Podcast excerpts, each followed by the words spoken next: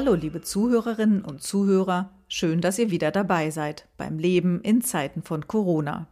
Ich bin Stefanie Ball und dies ist der Podcast des Mannheimer Morgen. Das Thema diesmal Kinderrechte in Zeiten von Corona. Die kommen zu kurz. Es werde viel über die Folgen der Pandemie für die Wirtschaft geredet, nicht aber über die Folgen für Kinder und Jugendliche, kritisiert der Präsident des Kinderschutzbundes Heinz Hilgers. Hallo, Herr Hilgers, schön, dass Sie Zeit haben für ein Gespräch. Guten Morgen. Seit einem Jahr befinden wir uns nun in der Pandemie einer Ausnahmesituation, die alle Bereiche des Lebens betrifft, auch die Kinder oder, wie Sie vielleicht sagen würden, ganz besonders die Kinder.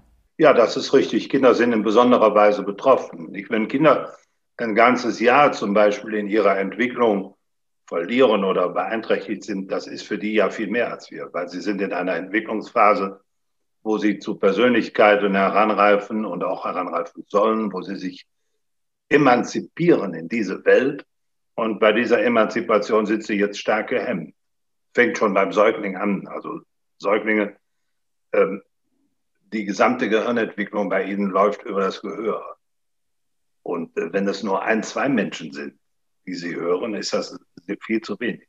Sie brauchen immer mehr Menschen, immer mehr Geräusche, äh, bis sie dann auch so sehen können. Und, äh, und da fängt es schon an, dass diese Gehirnentwicklung nicht so stattfindet in den ersten Lebenswochen, äh, wie man sich das, äh, wie das eigentlich richtig ist. Und äh, das ist sehr schwer aufzuholen. Das wissen wir zum Beispiel bei Kindern von stummen Eltern, dass es total große Defizite dann gibt. Und dann setzt sich das fort, dass sie keinen Kontakt zu anderen Kindern haben. Sie müssen sich das für sich vorstellen. Sie würden mit jemandem zusammenleben immer nur der ist äh, intelligenter als sie, klüger als sie, weiß mehr als sie, ist stärker als sie, mächtiger als sie. Da halten auch Beziehungen unter Erwachsenen nicht sehr lange. Kinder brauchen andere Kinder, gleichaltrige Kinder, um sich an ihnen zu reiben, zu messen. Das fördert ihre Entwicklung. Und dann kommt natürlich später hinzu, dass sie äh, im Bildungssystem sehr unterschiedlich darunter leiden. Es ist halt äh, sehr unterschiedlich, von Stadt zu Stadt, von Schule zu Schule, von Stadtteil zu Stadtteil, von Schule zu Schule, von Klassenraum zu Klassenraum. Man muss heute sehr viel Glück haben, dass man äh, in dieser Zeit eine besonders engagierte und engagierte Lehrerin findet, die über die Maßen engagiert sind als Lehrpersonal und äh, dadurch vieles ausgleichen können. Und wenn man das jetzt zufällig nicht hat, dann äh, ist man sehr benachteiligt in dieser Zeit. Ja, das sind äh, schon wesentliche Nachteile, äh, die Kinder jetzt haben und äh, die äh, dazu beitragen können, dass sie in ihrer Entwicklung verzögert werden. Kinder wachsen in Deutschland in ganz unterschiedlichen Verhältnissen auf. Wie machen sich diese sozialen Unterschiede jetzt in der Krise bemerkbar? Also wenn äh, Kinder das Glück haben, dass sie jetzt in einem Einfamilienhaus mit einem schönen Garten aufwachsen, ähm, dann ist die Situation schon von den räumlichen Bedingungen sehr viel besser, als wenn sie in einer 60 Quadratmeter Wohnung wohnen mit äh, drei äh, Kindern und ähm, sollen dann da auch noch neben dem Homeoffice äh, Homeschooling machen. Nicht? Und dann kommt es natürlich auch auf die Kompetenzen und Möglichkeiten der Eltern an, ob sie Kinder unterstützen können. Das ist sehr viel extremer in den ersten Schuljahren. Ähm, da gibt es eigentlich für die für eins, zwei, auch für drei gibt es eigentlich überhaupt gar kein, äh, kein Konzept für Fernunterricht, geschweige denn für digitalen Fernunterricht. Und äh, da brauchen die Kinder dringend äh, die Situation, dass die Eltern die Chance haben, beim Homeschooling neben ihnen zu sitzen und sie zu unterstützen. Und äh, das ist noch viel stärker bei Förderschulen der Fall, wo äh, es so ist, dass ja diese Schulen oft auch Werkstätten und andere Möglichkeiten haben, weil die Lernprozesse bei ihnen sehr stark auch über praktisches Tun gehen und darüber erst vermittelt wird, die, ähm, die, äh, das kognitive Lernen von Mathematik und äh, auch äh, der Sprache über praktisches Tun. Und äh, diese Brücke ist da oft dringend notwendig und die haben jetzt eigentlich gar keine Chance, einen einer Förderschule entsprechenden digitalen Fernunterricht durchzuführen. Und dann äh, geht es ja weiter, dass äh, äh, es später letztlich dazu kommen wird, dass Kinder auch ohne Schulabschlüsse die Schule verlassen werden. Viel mehr als sonst. Und äh, da wird jetzt über das Abitur gesprochen, da werden auch Maßnahmen ergriffen, dass die Abiturienten in einigen Bundesländern noch eine dritte Chance bekommen im Sommer und dass da noch eine Lernphase dazugeschaltet wird. Aber ich höre nicht entsprechendes von Kindern, die einen Hauptschulabschluss in der Sekundarschule machen oder einen, äh, äh, einen anderen Abschluss. Ich glaube, wir müssen uns darauf einstellen, dass das kein normales Schuljahr war. Das müssen die, die Politik muss sich ehrlich machen in der Sache. Das war kein normales Schuljahr. Und daraus Konsequenzen ziehen, indem sie zum Beispiel für den Übergang von der Schule in den Beruf eine Fülle von Maßnahmen jetzt plant und vorbereitet, wenn sie das erst tut, äh, wenn das Schuljahr gelaufen ist, dann werden wir eine Reihe von äh, Kindern, von Jugendlichen ohne Lehrstelle haben. Und die werden in diesem Land äh, irgendwo abhängen. Und wenn das erstmal ein halbes Jahr oder ein Jahr passiert ist, dann sinken die Erfolgsquote für eine spätere Integration in das Berufsleben ganz deutlich. Und äh, erst anzufangen, wenn das Kind in den Brunnen gefallen ist, ist prinzipiell zu spät. Sie würden also auf jeden Fall sagen, dass die Kinder und Jugendlichen, egal an welcher Stelle des Lebens sie gerade stehen, Nachteile aus der Corona-Krise davontragen. Ja, wir haben ja äh, auch die Stimmen von Kindern und Jugendlichen. Frau Professor Andresen äh, von der Goethe-Universität in Frankfurt hat zusammen mit Kolleginnen und Kollegen und Mitarbeiterinnen und Mitarbeitern ja zwei große äh, Umfragen mit mehreren tausend teilnehmenden Kindern und äh, Jugendlichen gemacht. Eine ist äh, nachzulesen unter äh, ähm, Kitzko und eine unter Juko. Und äh, da sind die Botschaften sehr deutlich.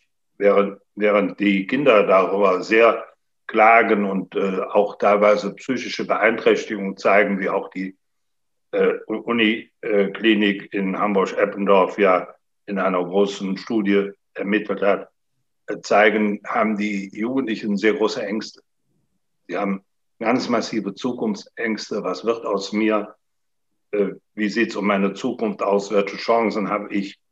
Und ähm, das ist natürlich ein, ein Befund, äh, den wir so bei früheren vergleichbaren Studien in Deutschland noch nicht hatten, in diesem Umfang.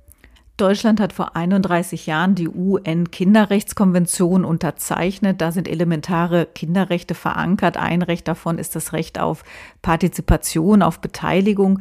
Sie haben gerade gesagt, dass Kinder befragt worden seien, wie es ihnen denn in der Krise geht. Wo sind denn noch Kinder befragt worden? Wo sind sie noch beteiligt worden an Maßnahmen jetzt in der Corona-Krise?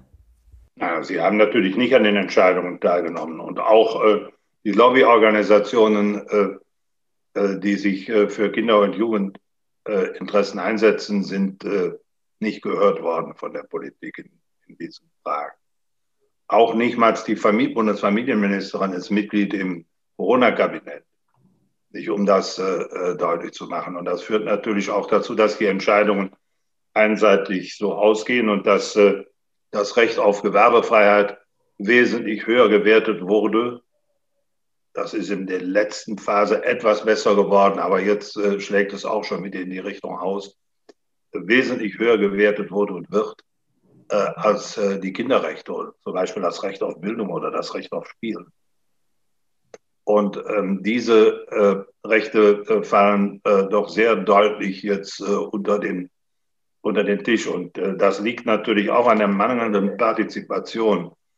Und ähm, ja, überhaupt ist äh, unsere mangelnde Beteiligungskultur in Deutschland mit sehr vielen Nachteilen verbunden. Das fängt im Bildungssystem an.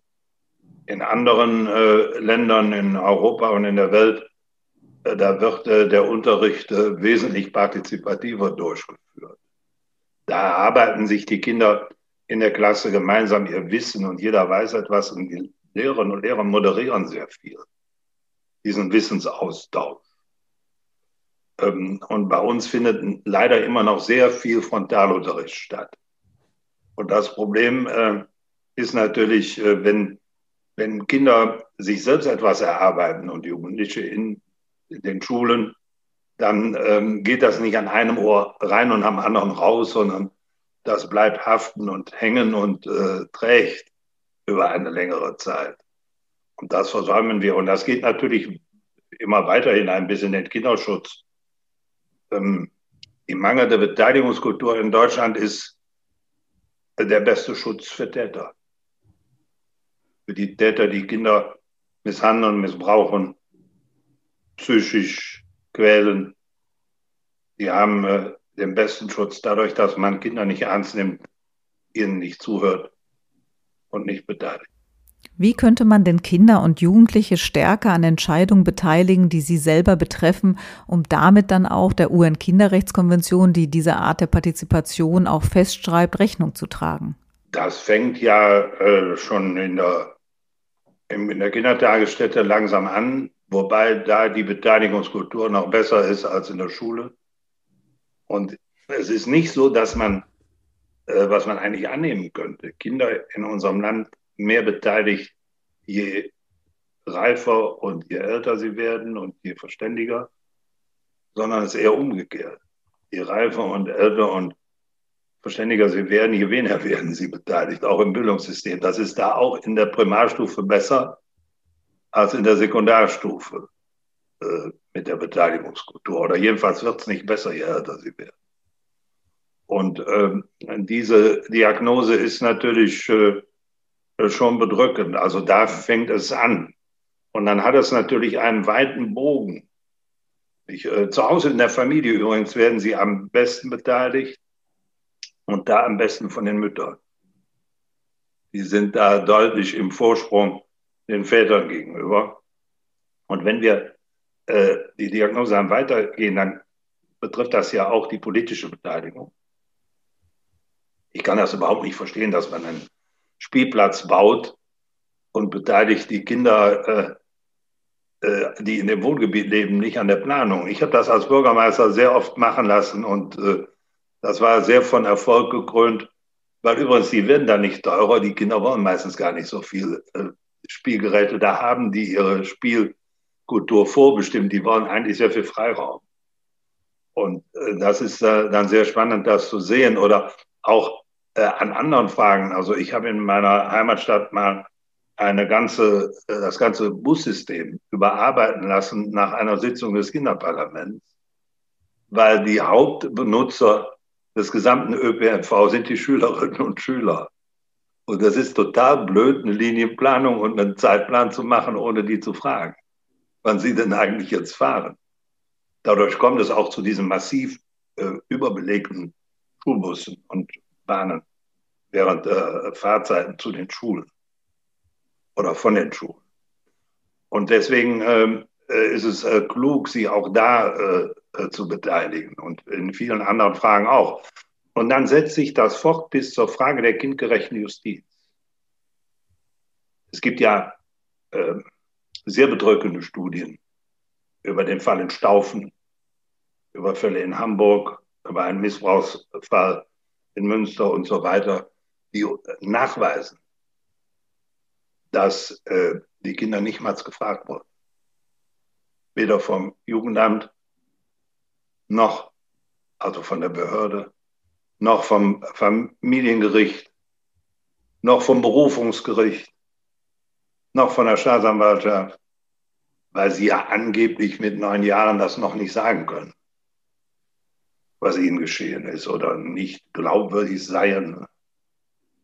Also, ähm, und wenn sie dann gefragt wurden, war es nicht kindgerecht und nicht äh, gezielt darauf gerichtet. Also wir brauchen auch eine kindgerechte Verwaltung und Justiz über das Bildungssystem hinaus.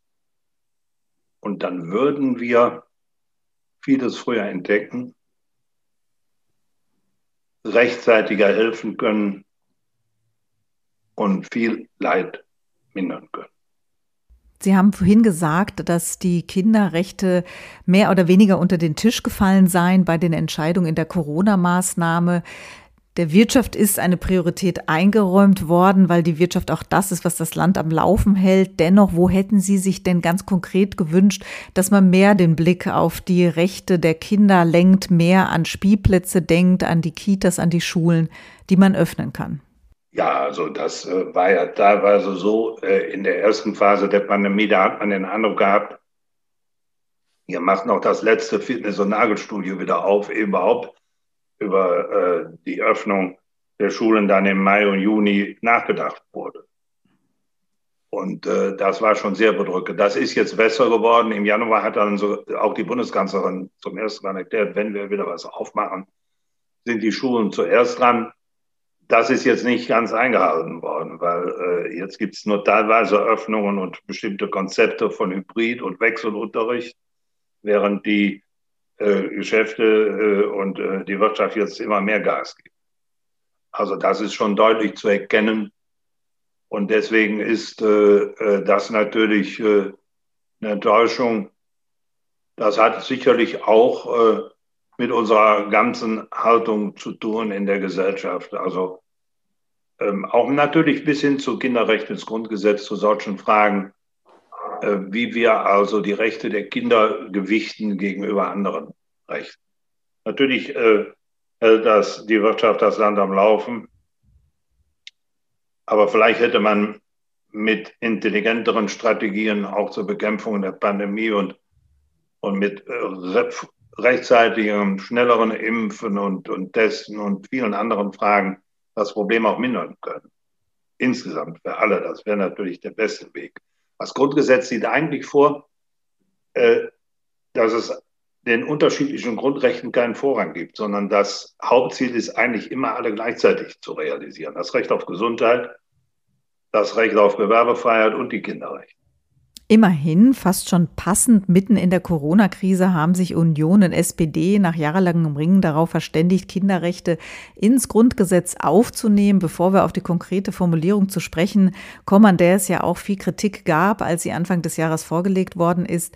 Ähm, warum ist es überhaupt wichtig, die Kinderrechte ins Grundgesetz zu schreiben? Warum reicht nicht die, ähm, reichen da nicht die UN-Kinderrechtskonvention? Also die UN-Konvention ist im Range eines einfachen Gesetzes. Das heißt, äh, da muss man dann nachschauen in jedem Gesetz. Äh, ist da die Beteiligung von Kindern vorgesehen? Sind da andere Kinderrechte vorgesehen? Und wie sieht es dann im Verhältnis zur UN-Konvention aus? Aber die ist kein übergeordnetes Gesetz. Das übergeordnete Gesetz in Deutschland ist das Grundgesetz, das ist die Verfassung. Und die äh, Vereinten Nationen das entsprechende Komitee fordert jetzt seit fast 30 Jahren Deutschland auf, diesem, äh, dies endlich ins Grundgesetz aufzunehmen, in die Verfassung, wie ganz viele Länder in dieser Welt das schon gemacht haben. Und äh, wir sind da nach wie vor hinten dran. Äh, Sie stehen übrigens in Artikel 24 der Europäischen Grundrechtecharta. Das führt zu der aberwitzigen Situation, dass wenn Europarecht in Deutschland angewendet wird, dann sind die Kinderrechte übergeordnetes Verfassungsrecht. Wenn deutsches Recht angewendet wird, nicht. Ähm, da hat das Bundesverfassungsgericht viel geleistet, weil das Bundesverfassungsgericht hat ähm, äh, gesagt, wir legen das Grundgesetz völkerrechtsfreundlich aus und legen es so aus, dass äh, ähm, die Kinderrechte dabei berücksichtigt werden bei unserer Rechtsauslegung. Dazu gibt es eine äh, ganze Reihe von sehr interessanten Urteilen, äh, wo äh, das Verfassungsgericht ähm, das ausdrücklich anerkennt. Nun leben wir in einer Demokratie und in einem Rechtsstaat, dass also die Kinderrechte sozusagen hinten herum äh, durch Richterrecht Verfassungsrang bekommen. Das ist ja nicht im Sinne des Erfinders. Dazu muss sich der Bundestag und der Bundesrat sollen sich mit zwei Drittel Mehrheit dazu bekennen, zu den Kinderrechten und sie ausdrücklich in unser Grundgesetz schreiben. Im Übrigen führt das auch dazu bei der Rechtsanwendung, dass äh, das nicht immer den Juristen auch bekannt ist, dass das Verfassungsgericht auf eine, in einer Begründung in einem sogenannten Ober, obiter dictum, das heißt nebenbei gesagt, das heißt Verfassungsrecht, also nebenbei äh, in Gesetzesbegründungen äh, solche Rechtssätze äh, festgelegt hat. Das ist vielen überhaupt nicht bekannt, auch Richtern nicht. Und ähm, das kann man auch nicht erwarten, dass jeder weiß, was auf Seite 36 irgendeiner Urteilsbegründung steht. Und ähm, deswegen sollen sie an prominenter Stelle ausdrücklich geschrieben werden ins Grundgesetz, weil das auch nur einer Demokratie würdig ist. Und da müssen natürlich die maßgeblichen äh, Punkte drin, wie der Vorrang des Kindeswohls, wie ähm, äh, die Berücksichtigung der Meinung des Kindes äh, und, und dessen Beteiligung, wie äh, äh, die Achtung, Schutz und Förderung der Rechte und wie natürlich äh, das Recht des Kindes auf eine bestmöglichste geistige und körperliche Entwicklung und Entfaltung seiner Persönlichkeit und äh, auch, dass der Staat verpflichtet ist, kindgerechte Lebensbedingungen zu schaffen. Das wären die Elemente, die hinein müssen. Und äh, dafür setzen wir uns ein als Kinderschutzbund mit sehr viel. Wir werden auch jetzt äh, in den nächsten Wochen einen äh, großen Aufruf starten, um für echte Kinderrechte zu kämpfen und nicht für Kinderrechte, wie sie jetzt die Regierung vorgeschlagen hat. Sie sagen echte Kinderrechte. Was sind echte Kinderrechte? Was genau fehlt in der Formulierung, wie sie jetzt vorliegt und wie sie im Grundgesetz verankert werden soll? Naja, anstatt der vorrangigen Berücksichtigung des Kindeswohls wie in der UN-Konvention steht da angemessen. Und finde ich, das Kindeswohl ist nichts, was man mit anderen, mit anderen Zielen messen kann, abwägen und wegwägen kann weil das Kindeswohl ist zu gewährleisten. Wenn es nicht gewährleistet ist, ist der Staat verpflichtet, einzugreifen und das Kindeswohl zu schützen. Und dann äh, kommt hinzu, ähm, ähm, dass auch nicht da drin steht das Recht auf Beteiligung, sondern man will es reduzieren auf rechtliches Gehör. Das haben die Kinder formal wie alle Menschen nicht. Da steht im Artikel 103 des Grundgesetzes, jeder Mann hat Anspruch auf rechtliches Gehör. Ich sage schon mal scherzhaft, da ist nicht jeder Mann mit gemeint, sondern Frauen und Kinder auch. Jeder Mann und nicht jeder Mann. Aber äh, leider wird es äh, oft nicht äh, erkannt und gehandhabt. Und äh, Beteiligung ist auch mehr. Dazu gehört auch demokratische Beteiligung und damit auch demokratische Bildung hinzu. Gerade dann, wenn Kinder erfahren, dass sie ernst genommen werden, dass ihre Meinung Berücksichtigung findet, dann legt sich bei ihnen schon die Grundlage einer demokratischen Persönlichkeit, die später auch zur Demokratie steht und sie verteidigt. Und äh, ähm, das ist viel mehr wert, als theoretische Texte zu lernen, wenn man äh, solche Erfahrungen macht. Und ähm, das steht so alles nicht da drin. Und deswegen äh, sage ich, das ist jetzt hier Symbolpolitik und die brauchen wir nicht. Zum Teil ist es auch nur eine Staatszielbestimmung. Die haben wir beim Tierschutz und was die da jeden Tag äh, bewirkt, äh, kann man überall erkennen. Ist Deutschland ein per se eher kinderunfreundliches Land, wenn man beispielsweise auch an ähm, Urteile denkt äh, hinsichtlich Kinderlärm, wenn Menschen vor Gericht ziehen, weil sie der Lärm aus Kindertagesstätten oder von benachbarten Spielplätzen stört? Also sind wir ja eher tendenziell kinderunfreundlich? Also vor einigen Jahren musste um eine Kindertagesstätte, die in einem Gewerbegebiet in Hamburg gebaut wurde, musste eine über zwei Meter hohe Lärmschutzwand um äh, die Kindertagesstätte gebaut werden, damit äh, die Menschen in dem Gewerbegebiet nicht äh, die spielenden Kinder hörten. Nicht umgekehrt. Damit die Kinder den Gewerbelärm nicht hören. Nicht, das äh, macht schon viel deutlich. Äh, und da kommen wir natürlich zu, auch zu dieser Grundrechtsfrage, weil es sind im Verlaufe solcher äh, oft vorgekommenen Fälle ähm, sind die Lärmschutzvorschriften geändert worden. Das heißt, früher wurde noch vor einigen Jahren die Lebensfreude spielender Kinder viel empfindsamer gemessen als der Verkehrslärm und der Industrielärm. Da gab es Rabatt bei der, bei der äh, Lebensfreude spielender Kinder nicht. Das hat man angepasst jetzt. Die Lärmverordnung, die, die DR-Lärm ist jetzt entsprechend verändert worden und äh, der Lärm wird jetzt nach gleichen Kriterien gemessen. Aber jetzt klagen viele Nachbarn aus dem Eigentumsrecht. Das Eigentumsrecht findet sich in Artikel 14 des Grundgesetzes ausdrücklich normiert, aber nicht die Kinderrechte. Also Eigentumsrecht vor Kinderrecht, das klingt ja schon tendenziell eher nicht besonders kinderfreundlich. Wir sind teilweise sogar kinderentwöhnt.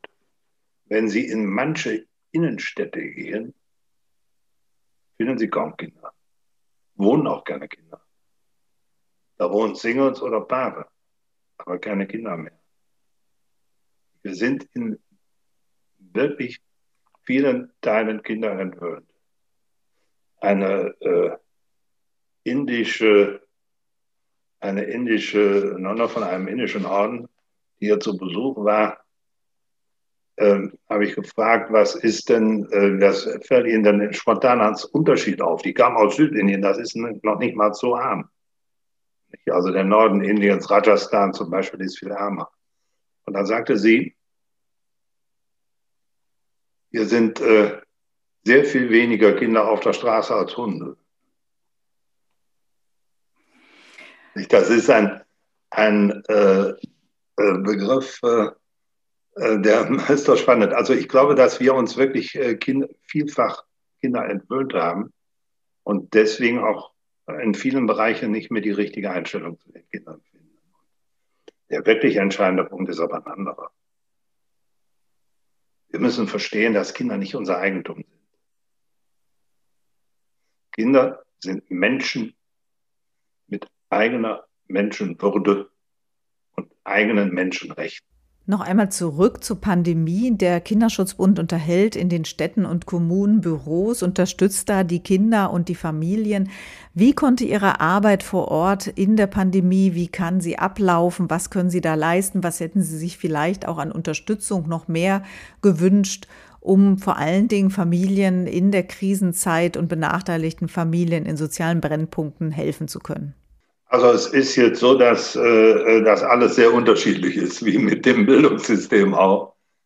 Äh, wir haben äh, in der Tat äh, äh, unterschiedliche Einrichtungen in den Städten. Es gibt äh, Ortsverbände des, und Kreisverbände des Kinderschutzbundes, die haben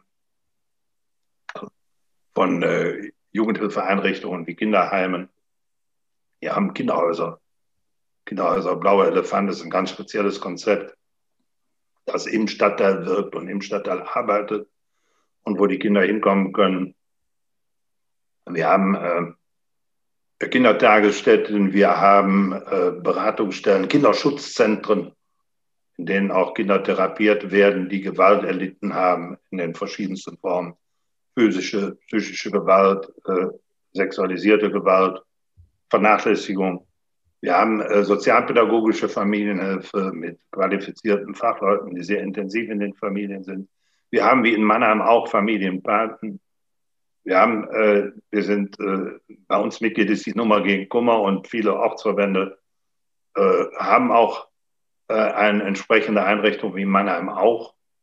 Äh, da gibt es das Elterntelefon, das Kinder- und Jugendtelefon, es gibt die Chatberatung, die im Moment ganz besonders wichtig ist weil äh, wenn man nicht aus dem Haus kann als Kind und will sich vertraulich an jemanden wenden, dann ist Chatten nicht so auffällig wie Telefonieren. Deswegen sind da die Zahlen in äh, der Pandemie wirklich äh, ganz steil nach oben gegangen, was die Beteiligung angeht. Und äh, wir haben das äh, Konzept Jugendliche beraten Jugendliche. Ist sehr interessant, weil andere Jugendliche einen ganz anderen äh, Vertrauensvorschuss haben in dieser Beratung als das Erwachsene oft haben. Und ist auch sehr erfolgreich.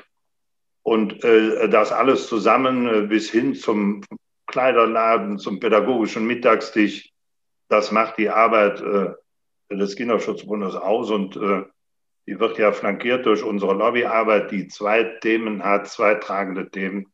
Das eine ist Verhinderung von Gewalt gegen Kinder Und das zweite Thema ist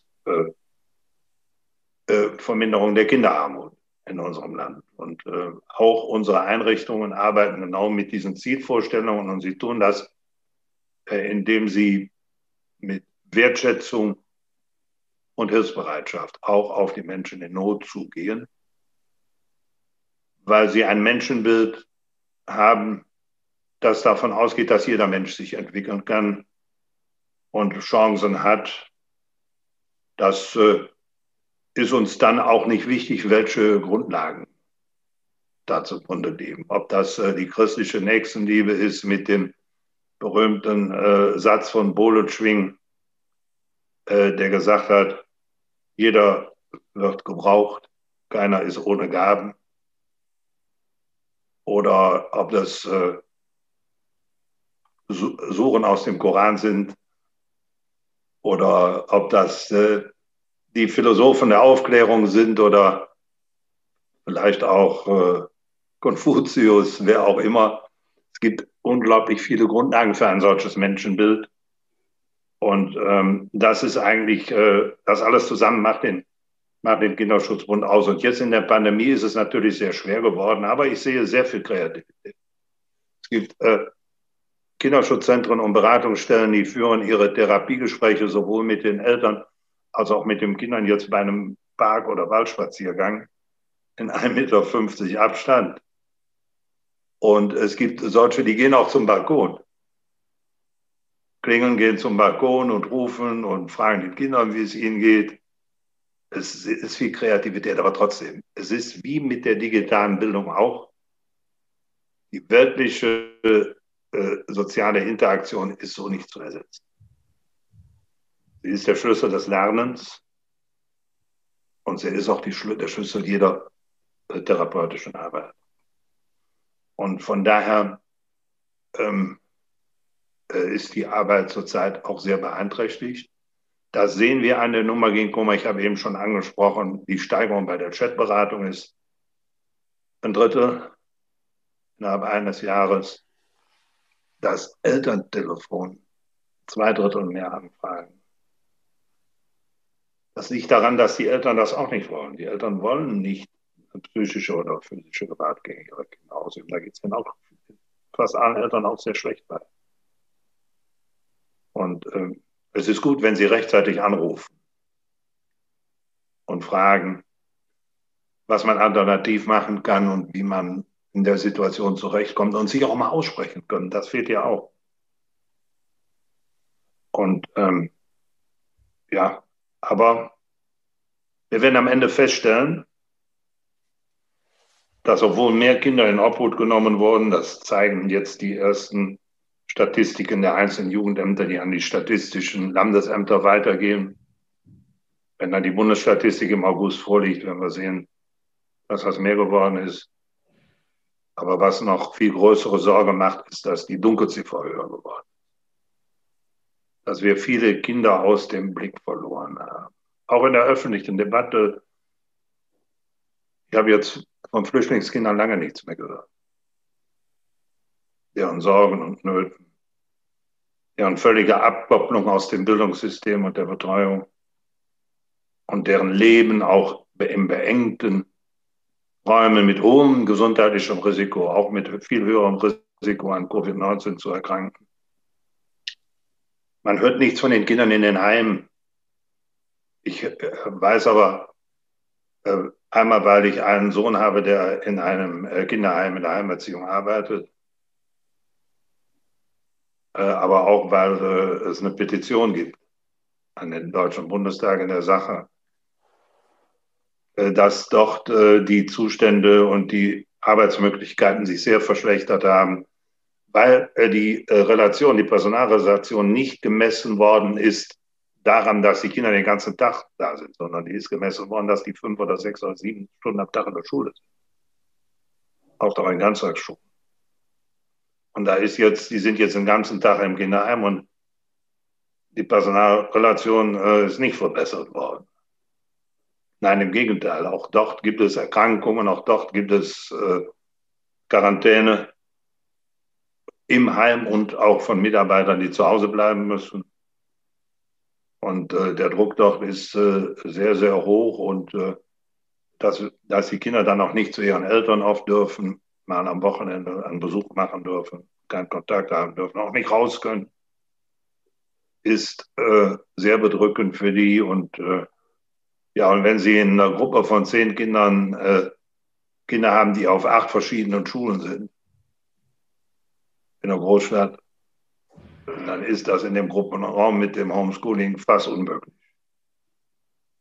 Nicht alles das muss man, muss man sehen. Das sind alle die, die wir nicht mehr sehen. Wir sehen sie einfach nicht mehr. Und äh, die Öffentlichkeit schon gar nicht und die Politik auch nicht. Herr Hilgers, Sie zeichnen da ein teils sehr bedrückendes Bild. Sie sind schon seit vielen Jahren dabei. Was hält Sie dabei? Was hält Sie aufrecht, weiterzumachen? Ja, mit dem Dabeihalten äh, ist jetzt auch irgendwann vorbei. Ich werde jetzt 73, sagen wir mal noch zwei Jahre, dann ist aber spätestens Schluss. Aber ähm, äh, es ist so, dass ähm,